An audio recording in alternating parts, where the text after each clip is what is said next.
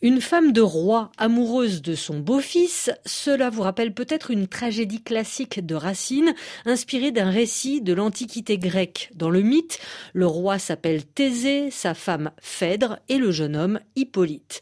Le scénariste Apollo a modernisé le mythe qu'il a transféré au XXe siècle dans un pays d'Afrique équatoriale. De la, pièce de Racine, on a repris la, structure, la, la, dramaturgie en cinq actes. Chez Racine, euh, le personnage principal est vraiment Phèdre, qui est euh, victime de la passion amoureuse pour son beau-fils, qui est un amour interdit, quasi incestueux. Et nous, euh, on s'est intéressé au, personnage du père d'Hippolyte et du mari de Phèdre, donc euh, Thésée, qui devient Zé chez nous.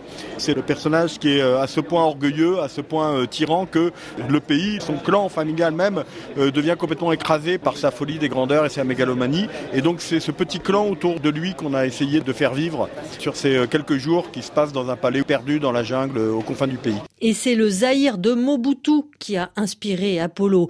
L'auteur réunionnais est fasciné par ce pays au point d'y avoir habité quelques années. J'ai habité euh, en Angola un petit peu et surtout à Kinshasa euh, pendant 5 ans.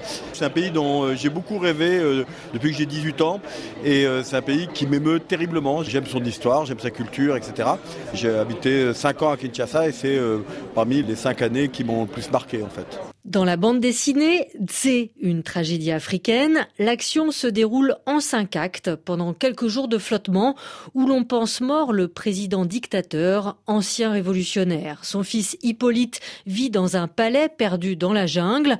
Le dessinateur Bruno réalise des planches marquantes, une ligne claire avec des contours noirs très marqués. Vu que le personnage principal, le dictateur Tse, est une forme de synthèse entre euh, Amin Dada et Mobutu, donc euh, je me suis énormément basé sur euh, bah, des photos, les films de Thierry Michel, Mobutu roi du Zaïre.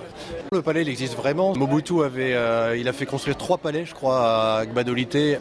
Le palais qu'on voit dans notre album n'est pas exactement euh, le palais de Balolité, mais euh, encore une fois, ça part d'un fait réel. Mêlant réel et imaginaire, conte traditionnel et véritable programme spatial, avec aussi des clins d'œil à la présence de RFI, Bruno et Apollo mettent en scène de manière magistrale la tragédie post-coloniale d'un pays d'Afrique équatoriale.